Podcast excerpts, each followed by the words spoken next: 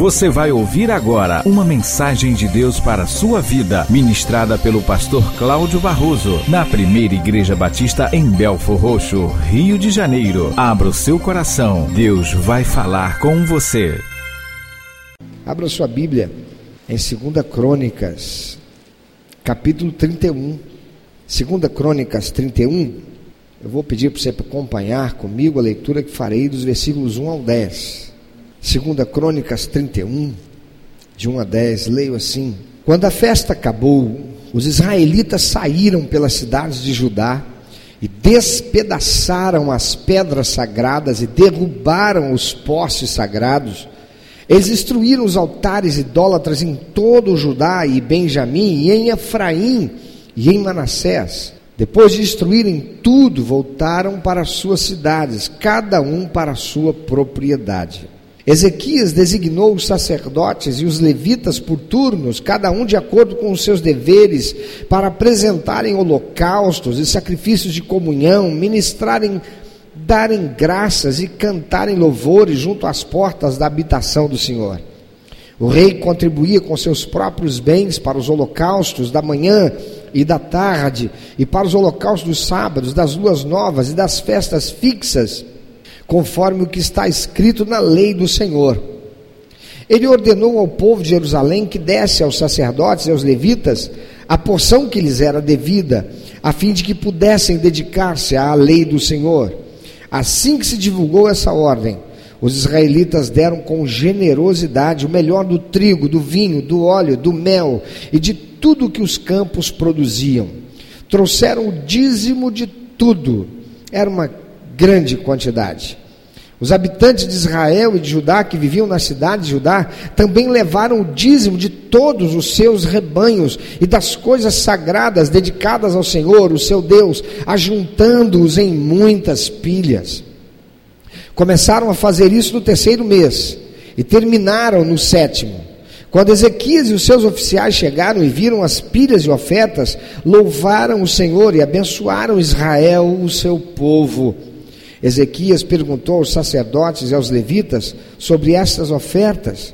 O sumo sacerdote Azarias, da família de Zadok, respondeu: Desde que o povo começou a trazer suas contribuições ao templo do Senhor, temos tido suficiente para comer e ainda tem sobrado muito, pois o Senhor tem abençoado o seu povo, e esta é a grande quantidade que sobra. Vamos lembrar um pouquinho de Ezequias. Quarta-feira passada preguei a primeira mensagem baseada na vida de Ezequias, que você vai encontrar a partir do capítulo 29 do livro de Segunda Crônicas. Também você encontrará lá no livro de Segunda Reis. Ezequias era filho de um rei mau e de um mau rei chamado Acás. Um rei que corrompeu o culto a Deus, corrompeu o povo com idolatria, quebrou os utensílios que estavam no templo do Senhor, arrancou as coisas preciosas que estavam lá e as juntou com parte do seu tesouro para subornar reis para que guerreassem em favor dele. Em outros momentos, para pagar resgate ele profanou o templo de Deus e, por fim, ele fez em pedaços os utensílios da casa do Senhor e fechou as portas do templo para que ninguém mais cultuasse ao Deus vivo. Por causa disso, Acás amaldiçoou a si mesmo e ao povo que se corrompeu seguindo e praticando a idolatria, abandonando o Senhor o verdadeiro e único Deus, o Deus de Abraão, esqueceram-se do seu Deus, Deus dos seus pais, dos pais da nação de Israel. Mas Acás morre, e Ezequias, seu filho, Ezequias que recebeu por parte da sua mãe e do seu avô uma educação firmada, baseada na palavra de Deus, nos princípios e valores de Deus. Ezequias resolve fazer tudo diferente.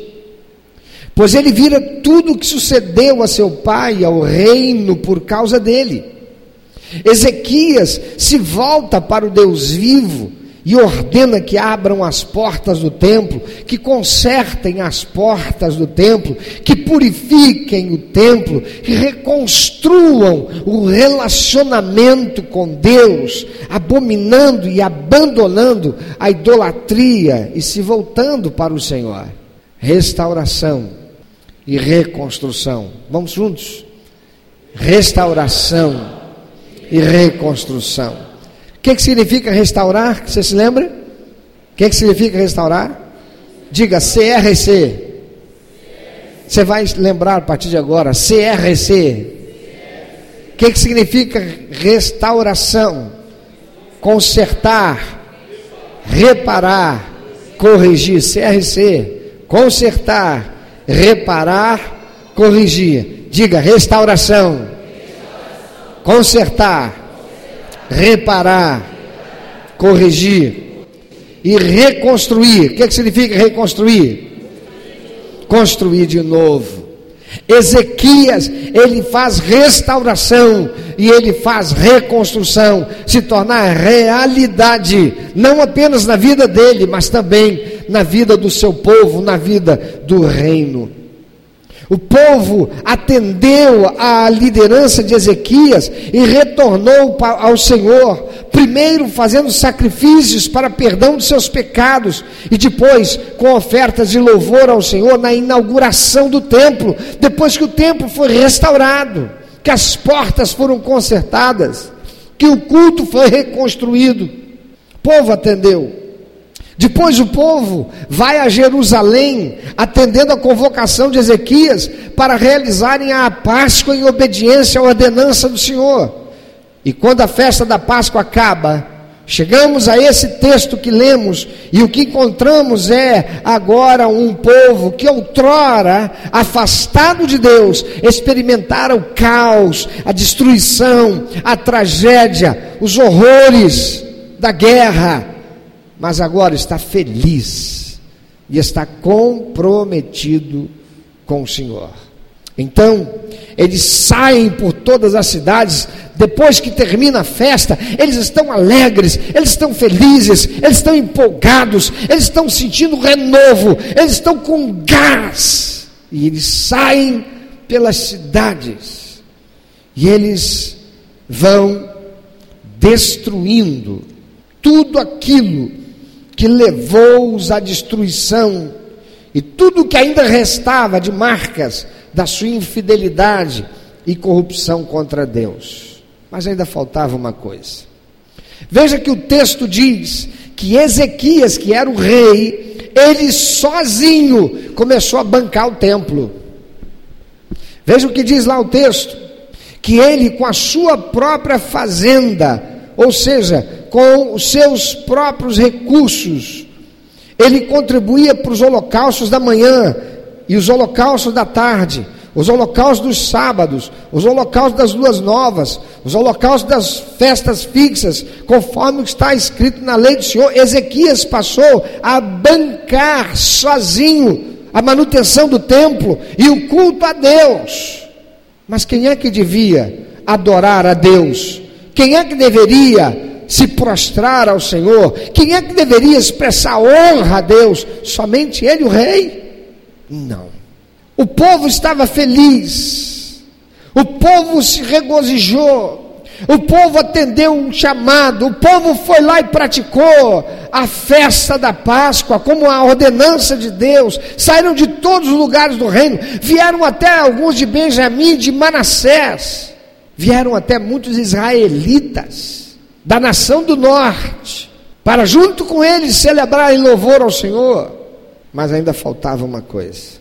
Tudo isso era muito legal, era muito gostoso, era uma festa, era uma novidade, e toda novidade empolga.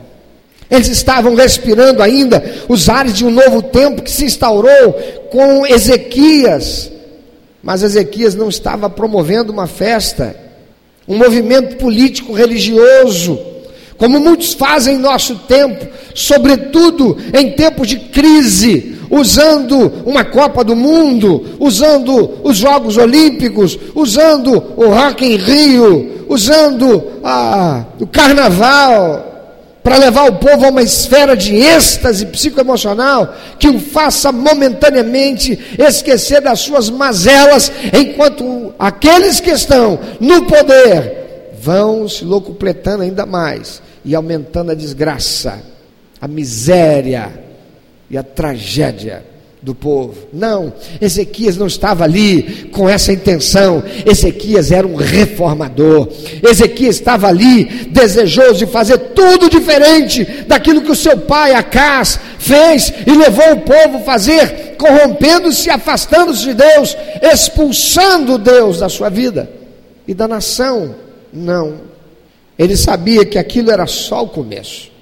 Mas era preciso que o povo se comprometesse realmente numa disciplina estabelecida pelo Senhor, para que eles se tornassem verdadeiramente abençoados como uma nação, uma nação detentora da bênção que perduraria enquanto essa disciplina fosse cumprida.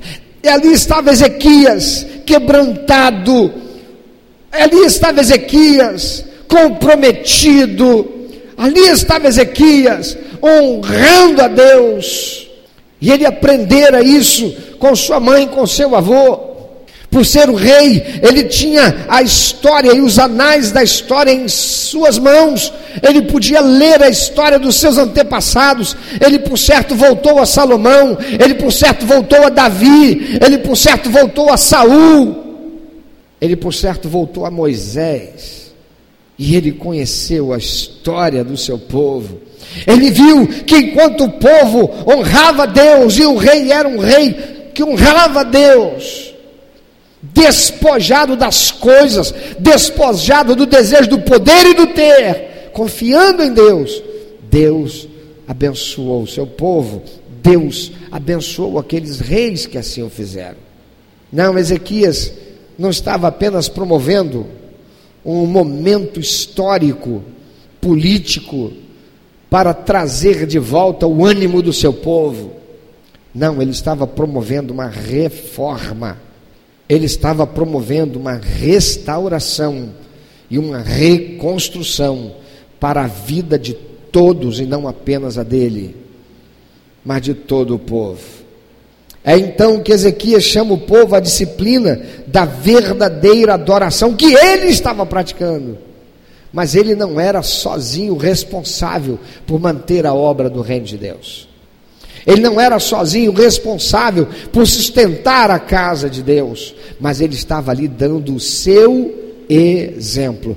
Papai e mamãe, que coisa terrível! A quantidade de meninos, de rapazes, que estão hoje envolvidos no tráfico e que são filhos de crente e que se debandaram por lá, por quê? Porque faltou exemplo em muitos deles. Eu ouso dizer que na maioria, por parte dos seus pais que não foram exemplo. Pais que chegavam em casa e falavam mal do irmão e da irmã da igreja, mal do pastor, e os filhos ali, ouvindo o pai, ouvindo a mãe, que volta para casa e fala de coisas que não devia, e é um fofoqueiro, é um feiticeiro, uma feiticeira, dando mau exemplo, dando mau testemunho. E enquanto é criança, enquanto é pequeno, é obrigado a ir onde o pai e a mãe vai, mas quando chega a adolescência, já não segura mais e ele pensa: o que, que eu vou fazer lá? Se fosse tão bom, meu pai e minha mãe não voltava de lá falando mal do pastor, porque não concorda com isso, porque não concorda com aquilo, porque acha que não é assim. Não tem submissão autoridade, quer que eu tenha? E eles não entendem porque é que se os pais são crentes, e se ser crente significa estar sob a bênção e os cuidados de Deus, por que, que vivemos miséria aqui dentro de casa? Por que, que aqui em casa falta tudo? Por que, que aqui em casa nós não temos o que deveríamos ter? Eu olho para o meu colega na rua, ele tem o que eu não tenho, e os pais dele não são crentes. Quantos são aqueles que estão se perdendo porque olham para os seus pais que não são exemplo? Roubam de Deus, são fofoqueiros, feiticeiros, maridos e mulher, que vivem em pé de guerra e briga na igreja, anda de mão dada, em casa só falta pegar na faca cada um. E os filhos vendo. Não há amor, a guerra, a hipocrisia, a mentira. Ezequias está dando exemplo. Ele convida o povo, ele chama o povo, venham adorar o Senhor, voltem-se para o Senhor, olhem o que aconteceu, olhem o meu pai o que fez, eu não farei o mesmo que meu pai. Meu pai demandou para a satisfação de tudo aquilo que a sua carne desejou. E por causa disso ele desonrou o Deus dos nossos antepassados, o Deus da nossa nação, aquele que nos fez uma nação. Ele o abandonou. Mais ainda, ele o ofendeu terrivelmente. Eu não, eu vou me apegar ao Senhor, o Deus de Abraão, de Isaac, de Jacó, o Deus de Davi, o Deus de Salomão. Este é o meu Deus e eu ficarei com ele. Ezequias dá exemplo. Mas chega a hora da adoração, porque por enquanto é só festa, por enquanto é só festa, é inauguração do templo, é reinauguração do templo, o templo que estava com as portas fechadas, o templo que estava com as portas feridas, que foram consertadas, o templo que estava cheio de imundície, de idolatria, e que foi limpo, toda aquela profanação, agora está restabelecido. Os sacerdotes, os levitas, voltaram ao seu ofício, e uma festa é convocada e todos vão. Mas ainda falta uma coisa: Ezequias dar exemplo de adorador. E Ezequias começa a adorar a Deus e a sustentar a obra do reino de Deus com as suas próprias, com seus próprios recursos. Ele era o rei, ele podia só dar ordem. Sabe, irmãos, eu vou falar aqui uma coisa que é constrangedora, mas eu tenho que dizê-lo. Eu não conheço muitos pastores que são dizimistas. Eu não conheço muitos pastores que são ofertantes na casa de Deus. Eu não conheço muitos pastores, diáconos, que verdadeiramente honram o Senhor com a sua fazenda, com seus bens, mas que instrui o povo a fazer. Ezequias dá exemplo. Ezequias é exemplo. Mas Ezequias percebe que alguma coisa não está certo. Eu sou o rei, eu posso mandar nesse povo, mas eu não posso carregar sozinho a comunhão de Deus com esse povo. A palavra de Deus diz: a alma que pecar essa morrerá. Porque o salário do pecado é a para quem? É a palavra de Deus que diz: os filhos não levarão sobre si a culpa pelos pecados de seus pais, nem os pais levarão sobre si a culpa pelo pecado dos seus filhos, cada um dará conta de si. Ezequias para tudo e está faltando uma coisa. Eu já dei o exemplo, eu já mostrei para eles, eu saí na frente. Agora eu vou chamá-los para vir comigo, porque se nós queremos que Deus seja abençoador em nossas vidas, nós temos que provocar a bênção de Deus sobre nossa nação. Sabe, irmão, tem muita gente, muita gente, que quer a bênção para si, mas não quer ser uma bênção para os outros. Mas se você quer ser abençoado, você tem que ser uma bênção. Você tem que ser uma bênção. E muitas vezes é você quem terá que sair na frente e dar o exemplo. É você, meu filho, que terá que sair na frente lá na tua casa. Você quer que teus pais sejam convertidos, recebam Jesus como Salvador e Senhor? Seja tu uma bênção. Provoque você o agir de Deus lá. Mas não basta só você vir e trazer dízimo e oferta. Você tem que ser uma bênção naquilo que você fala, na maneira como você procede. Ei, a palavra de Deus diz assim, mulher. Você que tem um marido que é um ímpio, um homem irracível, a palavra de Deus diz assim: a mulher sábia, ela edifica a sua casa, e no falar muito vai ganhar marido, é isso? É no silêncio. Você sabe por que, que a palavra de Deus fala isso para a mulher e não fala para o homem? Porque a mulher tem uma capacidade extraordinária de comunicação, e Satanás sabe disso. E como ele instiga a mulher para falar movida pelo sentimento, e é sabido por todos que a mulher é muito menos razão do que o homem. A Beatriz, nós fomos levar a Natália no aeroporto, e na hora que Natália entrou, a Beatriz desabou. E eu fiquei surpreso, porque da outra vez ela não chorou tanto assim.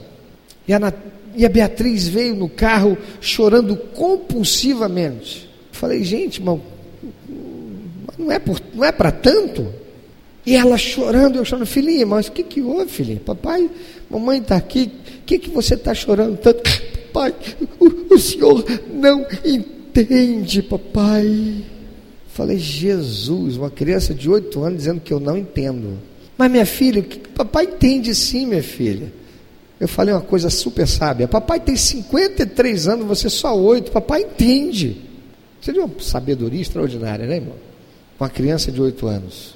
Ela disse: Papai, o senhor não pode entender, não. É que está doendo muito fundo lá no meu coração. Mas, filhinha, papai também está triste, porque a Natália foi, mas, papai, o senhor nem chora. Não, filha, papai já chorou. Papai não está chorando igual você. Não, papai. É porque o senhor não sabe a dor tão forte que está lá no meu coração. Falei, meu Deus, Senhor, o que, que eu faço aqui? E a Flávia do lado chorando igual a ela. Falei, só falta as duas juntar agora e dizer que eu sou uma pedra de insensibilidade. Estou lascado aqui. Né? Mas minha filhinha, olha, a mana vai voltar. Em junho ela está aqui de novo. Eu sei que ela vai voltar. Mas está doendo muito aqui, papai. Porque no meu aniversário é outubro. Não, e a Natália vem em junho e volta em agosto. Ela não vai estar aqui. E eu não vou receber um abraço da minha irmã no meu aniversário. Falei, mas Beatriz, querida, a gente faz teu aniversário duas vezes, pronto. Ela em agosto ela vai estar aqui. Pois é, no aniversário da mamãe ela vai estar, mas no meu não. Sentimento. Ah, amados, Satanás sabe como lidar com aquilo com que Deus fez cada um de nós. Ele sabe como lidar, sobretudo quando nós nos deixamos levar pelos sentimentos. Ele sabe como lidar com o homem que é mais razão e acaba se tornando mais rico. E ele usa tudo isso para fazer com que nós nos afastemos de Deus. Ezequias sabia que aquilo tudo era só o começo, mas era preciso que o povo se comprometesse realmente numa disciplina estabelecida por Deus para que eles se tornassem verdadeiramente abençoados, com uma bênção que perduraria enquanto essa disciplina fosse cumprida. É então que Ezequias chama o povo à disciplina da verdadeira adoração, pois aquilo que foi feito não manteria os levitas, não manteria o templo, não manteria o culto, não os manteria ligados a Deus em expressão de honra, pois é ao viver uma vida de honra a Deus que mantém a bênção e a prosperidade sobre o crente. Ezequias poderia sustentar todo o culto. Ezequias poderia sustentar todos os levitas, ele poderia impor mais impostos, recolher mais impostos, e com esse dinheiro sustentar a casa de Deus e a obra de Deus. Mas o povo não seria abençoado, porque o povo não estaria honrando a Deus, o povo estaria pagando impostos. Sabe, meu amado, eu espero em Deus que no Brasil isso nunca venha a acontecer.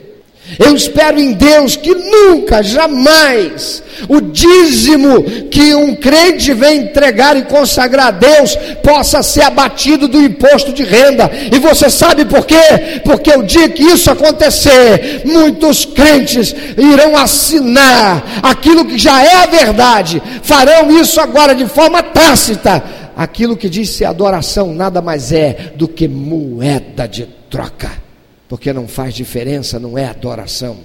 Se eu posso deixar de mandar para o governo, entregando como dízimo, uma oferta, e ainda posso bater no imposto, então tá. Você sabe por que, que as empresas não investem em ação social que é realizada por igrejas como essa aqui? É porque não pode abater do imposto de renda. Mas se tivéssemos aqui uma ONG, uma pessoa jurídica, organização não governamental, uma OCIP, para realizar a ação social que nós aqui empreendemos, ah, não faltaria empresas interessadas em investir parte daquilo que pagariam como imposto de renda, para que essa OCIP, essa ONG nossa, pudesse estar realizando esse trabalho. Por quê? Porque não é um dinheiro deles, é um dinheiro de imposto. Isso não é adoração. Isso não é adoração. Participei de várias reuniões anos atrás com juristas, batistas, com juristas evangélicos, discutindo sobre, na época da promulgação do Código Civil Brasileiro, sobre as ingerências e as novidades do Código Civil Brasileiro em relação à eclesiologia, à administração das igrejas. E como eu ouvi pastores e juristas cristãos, diáconos, levantando bandeira para que através de algum deputado e um senador os dízimos dos crentes pudessem ser reconhecidos por causa da obra, da ação social que as igrejas empreendem, de modo que eles pudessem abater do imposto de renda. Ah, querido, isso vem do diabo, isso não vem do Espírito Santo na mente de nenhum crente. Ezequias deu exemplo, ele tira dele, ele não impõe impostos para que o povo paga, ele está fazendo da sua própria fazenda, dos seus próprios recursos. Mas agora ele sabe que para que o povo seja abençoado, para que ele seja abençoado, é preciso que o seu povo seja abençoado. Como é que o povo vai sustentar o reino? Como é que as finanças do reino vão prosperar? Se o povo não prosperar, em qualquer momento ele ia começar a enfrentar uma revolta. A gente paga imposto, a gente sustenta o rei. Olha o rei andando de carrão. Olha quantos empregados o rei tem. Olha o filho do rei, ajuda. Quando o rei está doente, só o hospital que ele vai. Ele vai lá para o. Meu é nome? Lá em, lá em São Paulo? Aquele onde você ficou um dia desse? E o povo começa a ficar revoltado. Por quê? Porque paga imposto e não vê retorno. Por quê? Porque quando precisa da saúde pública, onde está? Não tem. Por quê? Porque quando leva o filho para estudar numa escola pública, chega lá, está tudo quebrado e destruído. Por quê? Porque quando sai pela rua, ele tem medo de levar o celular dele, porque ele fica com medo de ser roubado, fica com medo de perder a vida por causa de um celular, porque não tem segurança pública. E por que não tem? Porque aqueles que estão reinando só sabem cobrar mais impostos, estão pensando em fazer com que aquele que já trabalhou tanto ainda tenha que trabalhar mais 5, mais 10 anos e morra sem receber a sua aposentadoria enquanto eles estão se locupletando. Não, Ezequias não. Ezequias sabe que para que o povo seja abençoado, para que ele diga seja abençoado, o povo tem que ser abençoado. Para que ele possa prosperar, o povo tem que prosperar. Então o que, que ele faz? Ele dá o exemplo para o povo.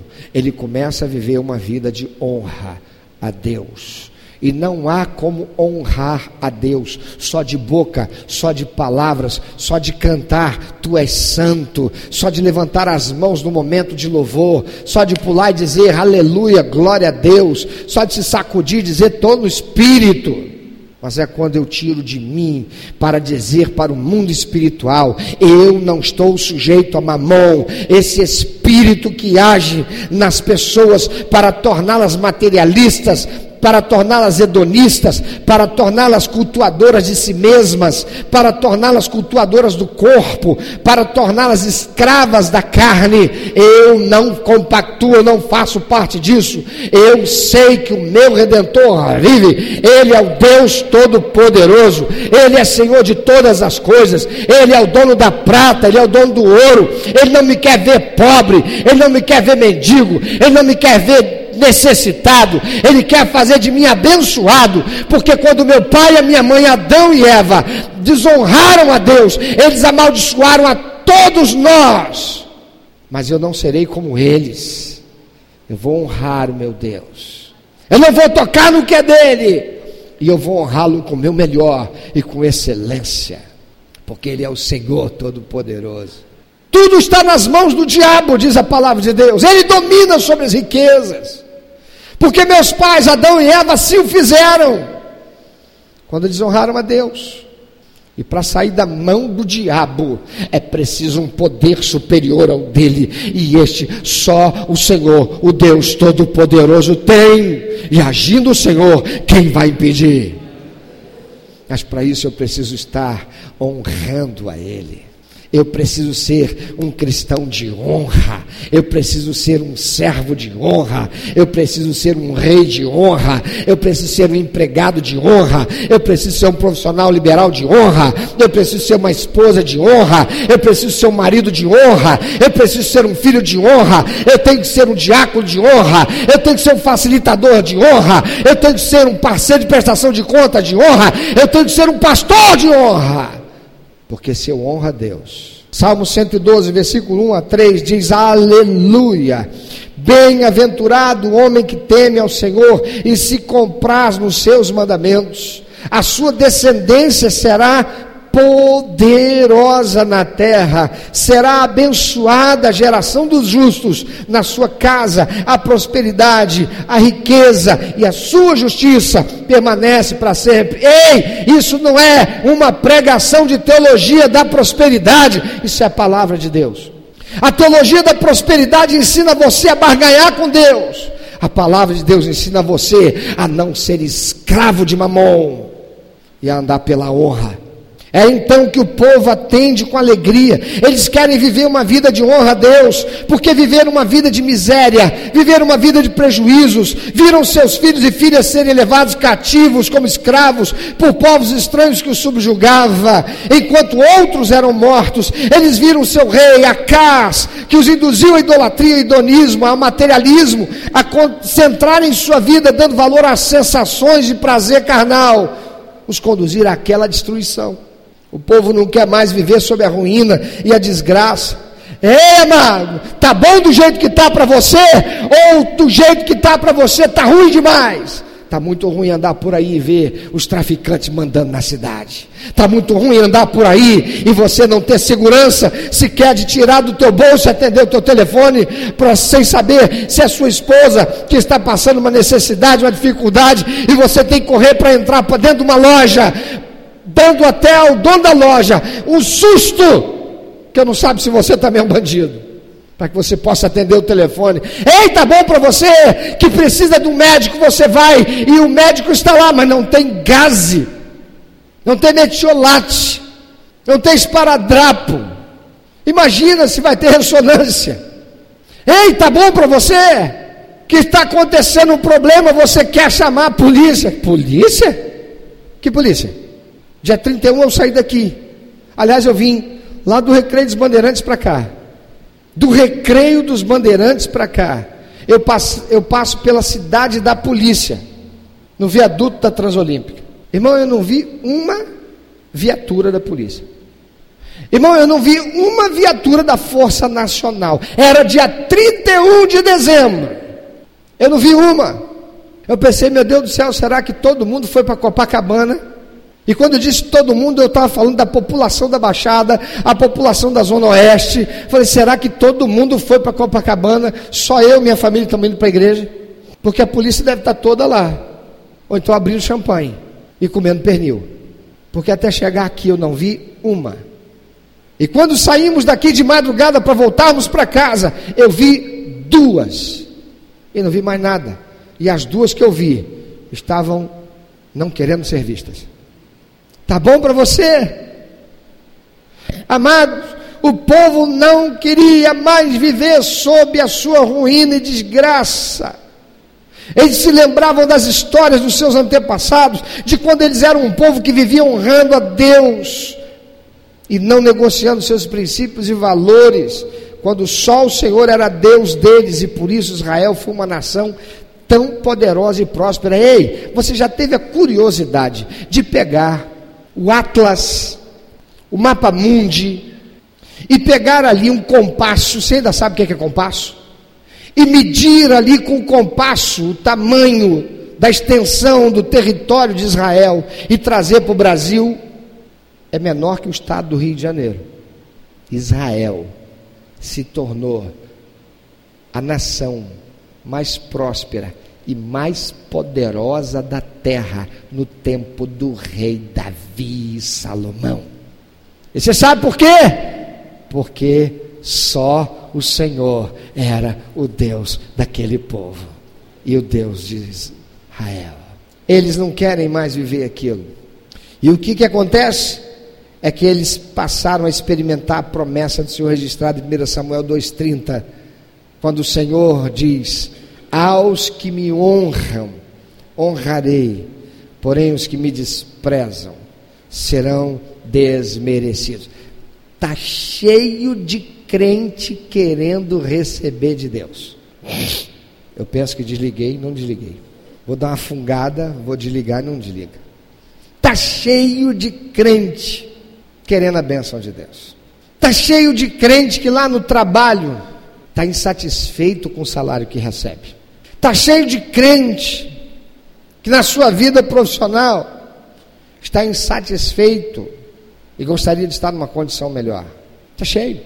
Eu digo que até dentro das igrejas tem crentes trabalhando, sendo sustentados pelo ministério, esperando ter mais, mas não honra a Deus.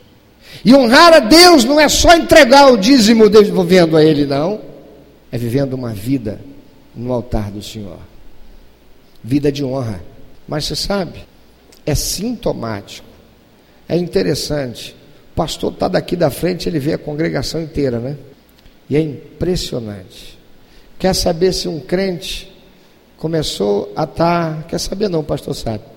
Ele começou a ter problema e dificuldade na vida dele.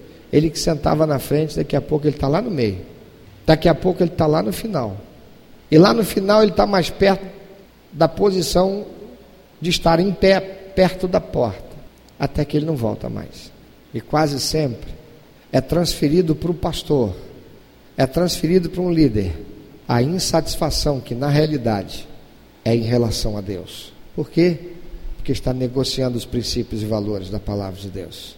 Agora o povo, esse povo que sofreu tanto, esse povo que passou pela reforma de Ezequias, esse povo que olhou para Ezequias e viu o testemunho de Ezequias. Esse povo que cansou de viver sendo chacota, escárnio, escravo, explorado por inimigos, destruído por inimigos.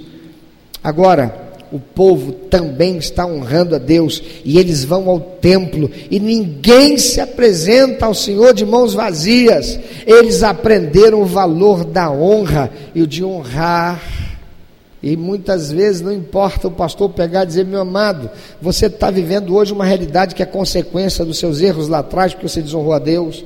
O que, que você tem que Satanás está falando para você que isso aí não presta? Porque esse envelope aqui custa mais caro do que as moedinhas que você tem, que você poderia colocar como expressão de honra a Deus. Ainda tem muitos que Satanás fala mais alto e mais forte e fazendo ser mais verdade do que o que a palavra de Deus está sendo dita para aquele que ouve. Agora o povo está honrando a Deus. Eles não vão mais lá e se apresentam de mãos vazias. Passado um tempo, Ezequias vai ao templo fazer uma visita e o que, que ele vê? Ele fica perplexo. Ele está perplexo. A casa de Deus estava cheia de recursos para sua manutenção. Nada faltava aos levitas e aos sacerdotes, e a obra do reino de Deus estava a pleno vapor.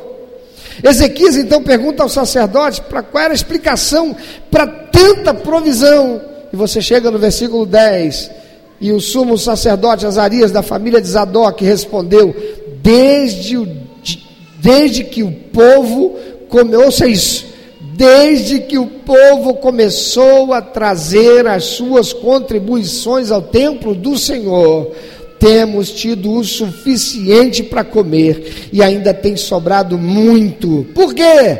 Pois o Senhor tem abençoado o seu povo. E esta é a grande quantidade que sobra. Por quê? Porque o Senhor tem abençoado o povo. Tem abençoado por quê? Porque eles são fiéis em devolver o dízimo que é do Senhor, e eles também vêm e ofertam ao Senhor com alegria, com amor, com regozijo, porque eles sabem de onde foram tirados e eles não param de honrar a Deus. Eles são crente caixa d'água. Eles entraram num processo de restauração e reconstrução, e eles entraram de cabeça, e olha aí o que Deus está fazendo. Há pessoas que se posicionam contra o dízimo. Eu tenho ouvido até pastores, e aí você vai no YouTube, faz fila, para dizer que isso é antibíblico, isso é coisa do tempo da lei, que isso não é para os nossos tempos. Eu queria somente que um deles pudesse abrir a Bíblia e dizer para mim em que momento Deus falou que acabou. Qual foi o momento ali? Porque dízimo é antecedente à lei. Dízimo, Abraão, muito antes de Moisés, já entregava o dízimo.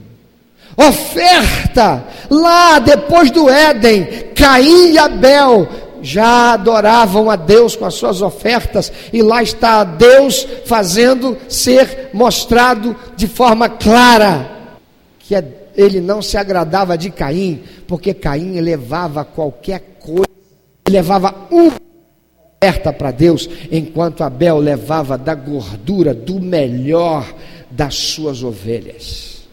E Deus atentava para a adoração de Abel, mas desprezava de Caim. A palavra do Senhor diz: Aos que me honram, honrarei, mas aqueles que me desprezarem serão desmerecidos.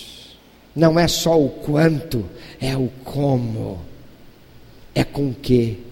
Você pode pegar cinco mil reais e colocar num envelope usado que já foi amassado e você abriu e colocou ele sobre as suas mãos, esfregou e colocou ali aqueles cinco mil reais e levou para entregar para alguém. Você está entregando cinco mil reais. Você quer dar de presente para essa pessoa, mas olha a embalagem que você usou. Você está demonstrando honra? Você está demonstrando excelência? Você está demonstrando carinho? Não.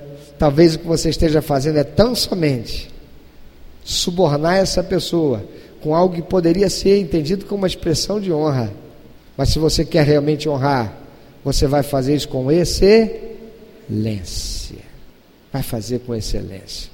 Há pessoas que se posicionam contra o dízimo porque são mentes insufladas por Satanás, que não quer ver o crente sendo abençoado e equipado por Deus, não quer ver o crente prosperar, porque para isso acontecer, o diabo tem que perder, tem que sair da mão dele. Olha o que eu estou dizendo tem que sair da mão do diabo, porque é a palavra de Deus quem diz, 1 João capítulo 5, versículo 19, o mundo está debaixo do domínio do diabo. E o que é que o diabo está dominando? Ele está dominando aquilo que faz o homem se submeter a ele.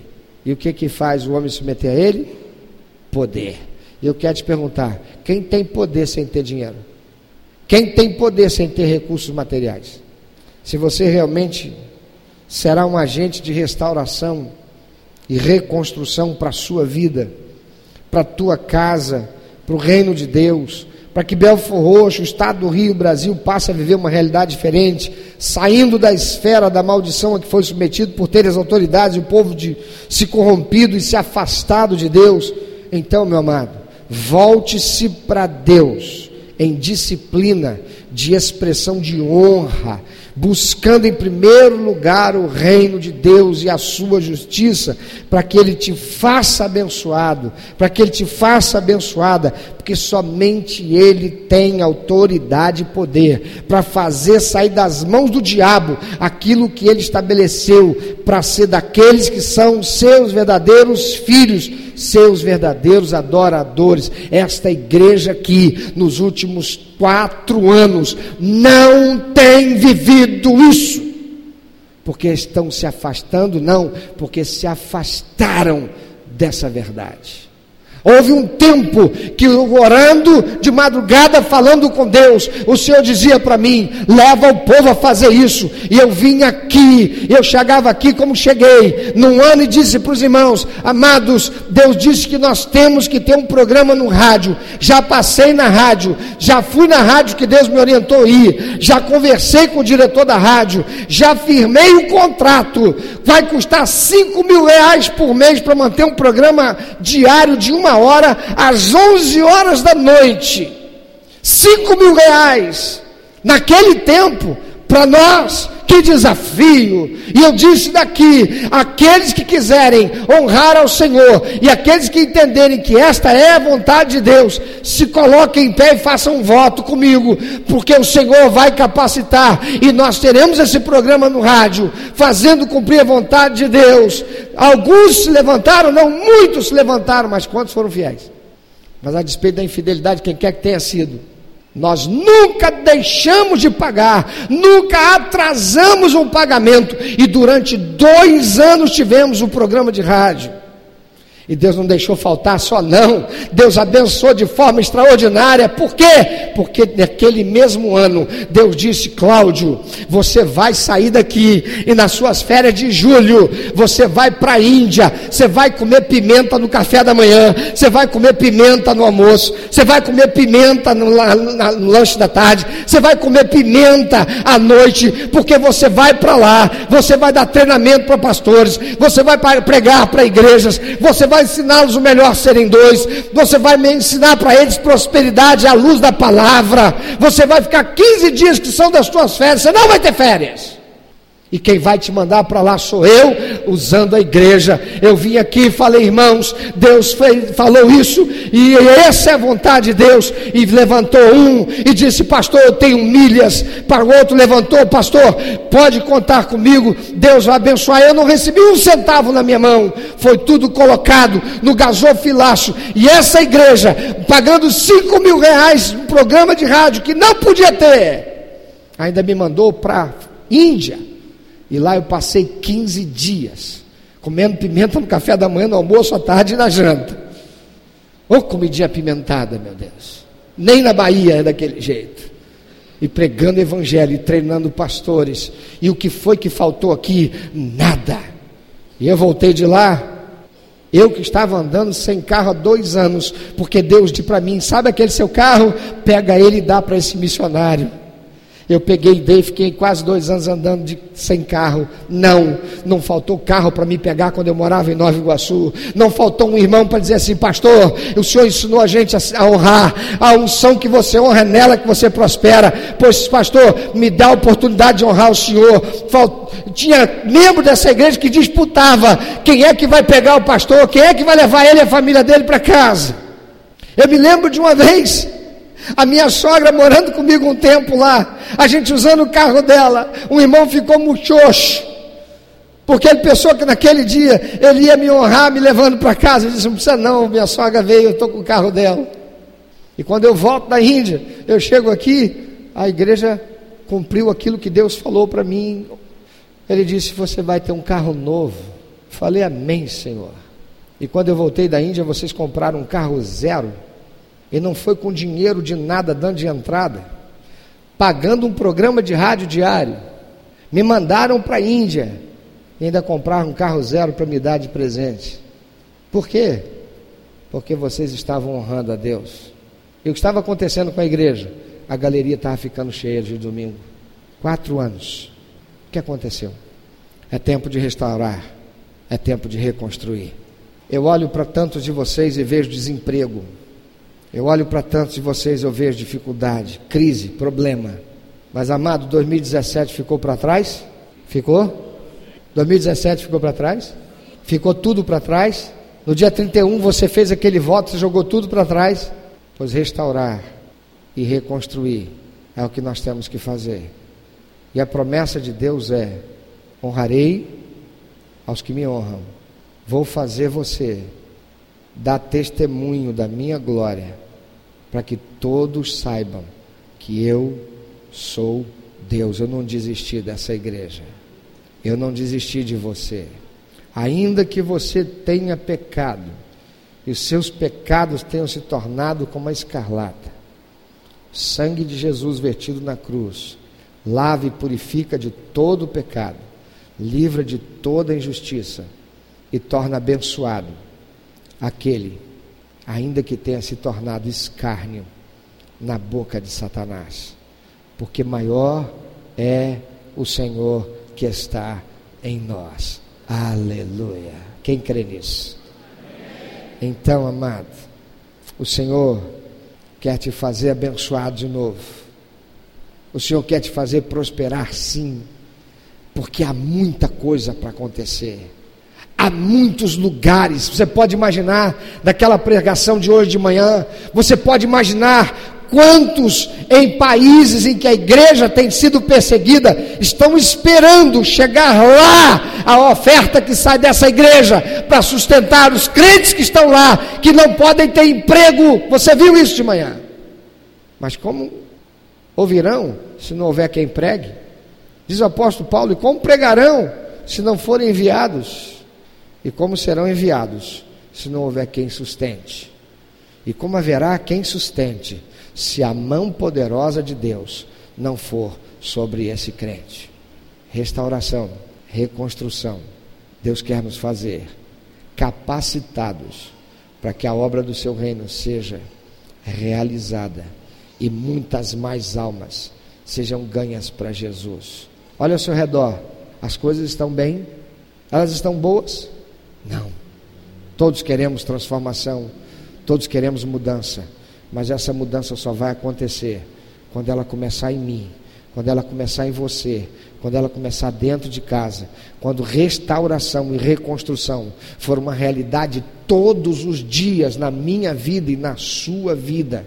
Quando nós não estivermos envolvidos nesse plano satânico de transformar os crentes em gospel e em nada evangélicos em nada focados na Bíblia, em nada lembrando o povo da Bíblia, que não negocia princípios e valores de Deus, mas que pagam o preço para serem uma, uma, mas quem pode ser uma bênção se não estiver sendo abençoado? Quem pode? Tem alguém que pode? Eu posso. Eu posso. Porque Elias estava fugindo de Jezabel não tinha nada, estava no deserto. Ele sentou debaixo de um zimbro e pediu para morrer. E Deus mandou um anjo e o acordou e disse: Elias, bebe da água e come do pão. Quem foi que levou aquele pão e aquela água para Elias no meio daquele deserto? Deus proveu e disse: Come, porque você ainda tem uma jornada de 40 dias. Eu não terminei a missão na sua vida e quem põe o ponto na história sou eu, não é você. Você pode dizer eu não tenho nada, você tem você. E você é a quem Deus quer usar para fazer aquele teu vizinho conhecer a verdade. Mas como é que aquele teu vizinho vai conhecer a verdade? Se ele olha para você e olha para a tua casa, e a tua casa é o ponto de discussão da sociedade do lugar. Por quê? porque eles ouvem mais as vozes dos gritos, das brigas, das discussões que saem de lá, do que a música funk que toca no carro que passa na rua. É tempo de reconstrução, é tempo de restauração, e esse ano é ano em que Deus quer fazer uma virada na nossa história, em Belfor Roxo, para a glória do seu nome. Com quantos Deus pode contar? Fala com Deus então. É com você que Deus vai contar. Isso não é teologia da prosperidade, não, meu irmão. Isso é teologia da verdade. É o Senhor quem diz: Eu amo aos que me amam. Quem ama quer fazer tudo para agradar o seu amado. Mas a verdade é que nós não temos feito tudo o que devíamos ter feito em amor ao nosso amado. Por amor ao nosso amado, aquele que nos amou de tal maneira que deu seu próprio filho morrendo naquela cruz para pagar o preço de remissão dos nossos pecados. Ele não o fez para que a gente, recebendo Ele como Salvador e Senhor, se sentisse confortável sentado no banco de uma igreja participando de um culto, com ar-condicionado, ou em casa participando pelo Facebook, podendo estar na igreja. Para que a gente fique na zona de conforto, enquanto vidas estão perdidas sem Jesus.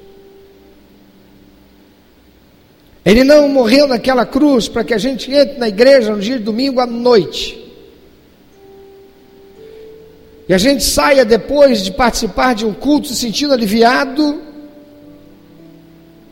por mera expressão sentimental e uma ilusão de que agradei a Deus, fiz uma boa ação, mas não tem compromisso nenhum com o corpo de Cristo chamado Igreja do Senhor, nem com a obra do seu reino. Porque você pode ser frequentador da igreja e você, no momento da adoração, vir e trazer dinheiro de oferta, dinheiro de dízimo. Você pode ser até um dizimista fiel, mas Deus não quer teu dinheiro, Ele quer a tua vida. O dinheiro que você traz em dízimo é expressão de fidelidade, você deve fazê-lo. O dinheiro que você traz em oferta é expressão de adoração e você deve fazer, independente de ser membro da igreja ou não. Mas isso não é o que você deve fazer somente, porque Deus quer é a sua vida no altar dele. Ele quer você comprometido com Ele.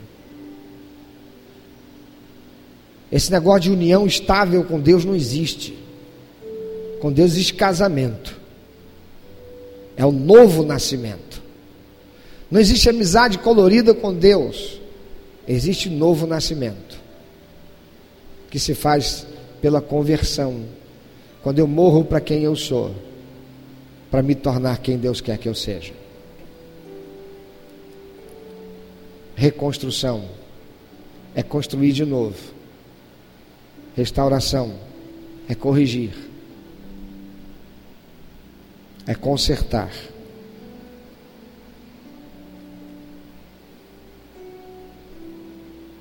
É restaurar.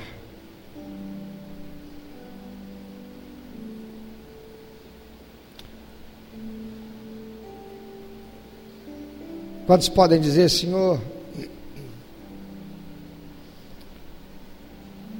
Essa é uma hora que Satanás pega e diz assim: Você vai falar, vou falar isso nada. Já fiz isso tantas vezes. Eu vou fazer isso nada, já fiz outras vezes, eu acabei. Eu vou ser honesto com Deus. Eu não vou tomar posição nenhuma. Vão ver no decorrer do caminho se eu vou conseguir me manter nisso. É isso que Satanás faz. Ele trabalha na nossa mente para que a gente não tome posição. É por isso que chegamos a esse estado de sociedade, em que casamento deixa de ser valor e união estável passa a ser aquilo que é valorizado. Em que um homem e uma mulher não mais se unem num compromisso tácito, jurídico, como expressão de testemunho fiel de uma aliança até que a morte nos separe. Começa assim. Quando as pessoas têm dificuldade para assumir aliança com Deus. E é isso que o diabo faz. Já fez isso tantas vezes, já fui à frente tantas vezes, já levantei tantas vezes, já saí do lugar tantas vezes. Mas a palavra de Deus diz assim: resista ao diabo e ele fugirá de você.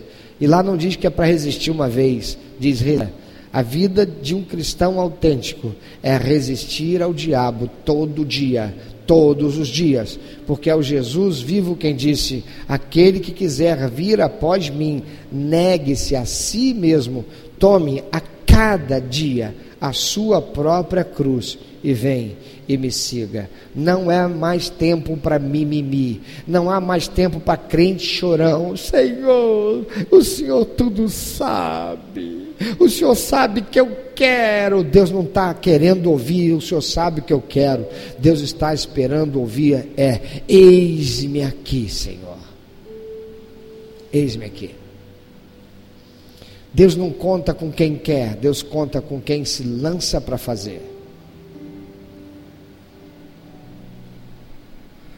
Deus conta com aqueles que o amam em espírito e verdade. Se esse é você, em nome de Jesus, resista ao diabo mais uma vez. Põe-se em pé para falar com Deus. E fale com Ele. Não existe tratamento de um remédio que eu tomo de uma vez só, uma dose única, eu fico curado. Você conhece algum? Eu não. Eu conheço tratamento para ficar curado, que é um tratamento que eu levo muito tempo tomando uma determinada medicação para matar a bactéria, para tornar o vírus incompetente, para fortalecer meu corpo contra essa ação terrível que insiste em abater as defesas do meu organismo, de modo que eu consiga superar. E para isso eu faço um tratamento. Então resista ao diabo, querido. E diga para Deus: Senhor, eu sou incompetente. Eu reconheço que sem o Senhor eu não sou capaz. E eu não quero dizer para o Senhor mais uma vez que eu quero, não, Senhor.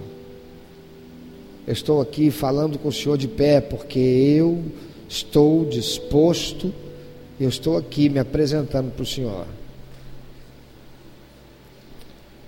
Diga para Deus, Senhor, eu já me afastei do Senhor. Eu estou com um pezinho lá fora para me afastar da igreja. Mas o Senhor conhece. Mas hoje eu quebro essa coisa maldita na minha vida. Em nome de Jesus, eu quebro hoje. Eu abro agora a minha boca para dizer: Satanás, você não vai me afastar do meu Deus, você não vai me afastar da igreja de Cristo, você não vai me impedir de ser um vaso de honra na casa do meu Deus, você não vai impedir que eu seja abençoado e uma bênção para tantos quantos o Senhor quiser. Vou fazer minha parte. Eu tomo posse hoje da minha vitória por fé, que será conquistada dia a dia, num tratamento chamado restauração e reconstrução para a glória do Senhor. E eu sei que eu não estou sozinho, eu tenho o Espírito Santo. Eu tenho o Senhor Todo-Poderoso que diz: Eis que estou convosco todos os dias. E que diz: agindo eu, quem impedirá? É por sua causa, querido. É por sua causa, querida.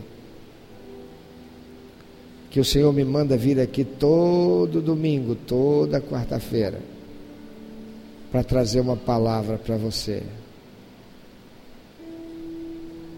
É por isso que Deus ainda vocaciona homens, aos quais Ele chama de pastores, porque Ele não desiste da sua igreja. Você pode até desistir de você, mas Ele não desiste de você, não. Você é precioso demais para Ele, você é preciosa demais para Ele. Há uma voz que fala com você aí que você não vale nada. Mas você é precioso demais para Ele. Você é preciosa demais para Ele. Ele entregou a sua própria vida naquela cruz do Calvário. Por alguém que não tem valor. Ele entregou a sua própria vida por você que tem valor. Seu valor excede a tudo que ele criou. Ele não morreu por, pelas montanhas, ele não morreu pelos peixes, pelas aves, ele não morreu pelas matas e florestas. Ele não morreu pelos macacos, pelos leões, pelas zebras, pelos papagaios, ele morreu por mim e por você. Miseráveis, indignos, desordeiros, desonestos, corruptos, mal agradecidos, Ele morreu por mim e por você. Para que nós tenhamos vida e possamos, através desse tratamento, se nos tornarmos parecidos com Ele. Sermos dia a dia restaurados, reconstruídos a imagem e semelhança do Senhor.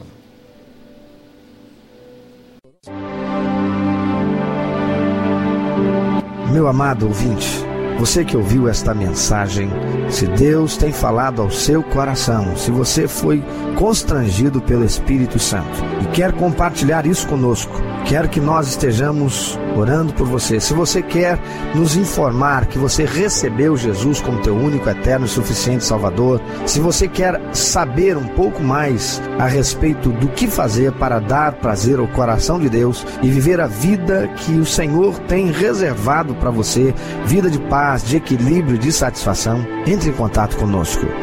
Ligue para nós. Anote, por favor, é 21 2761 1059 21 2761 1059. Entre em contato conosco. Deus quer continuar falando com você.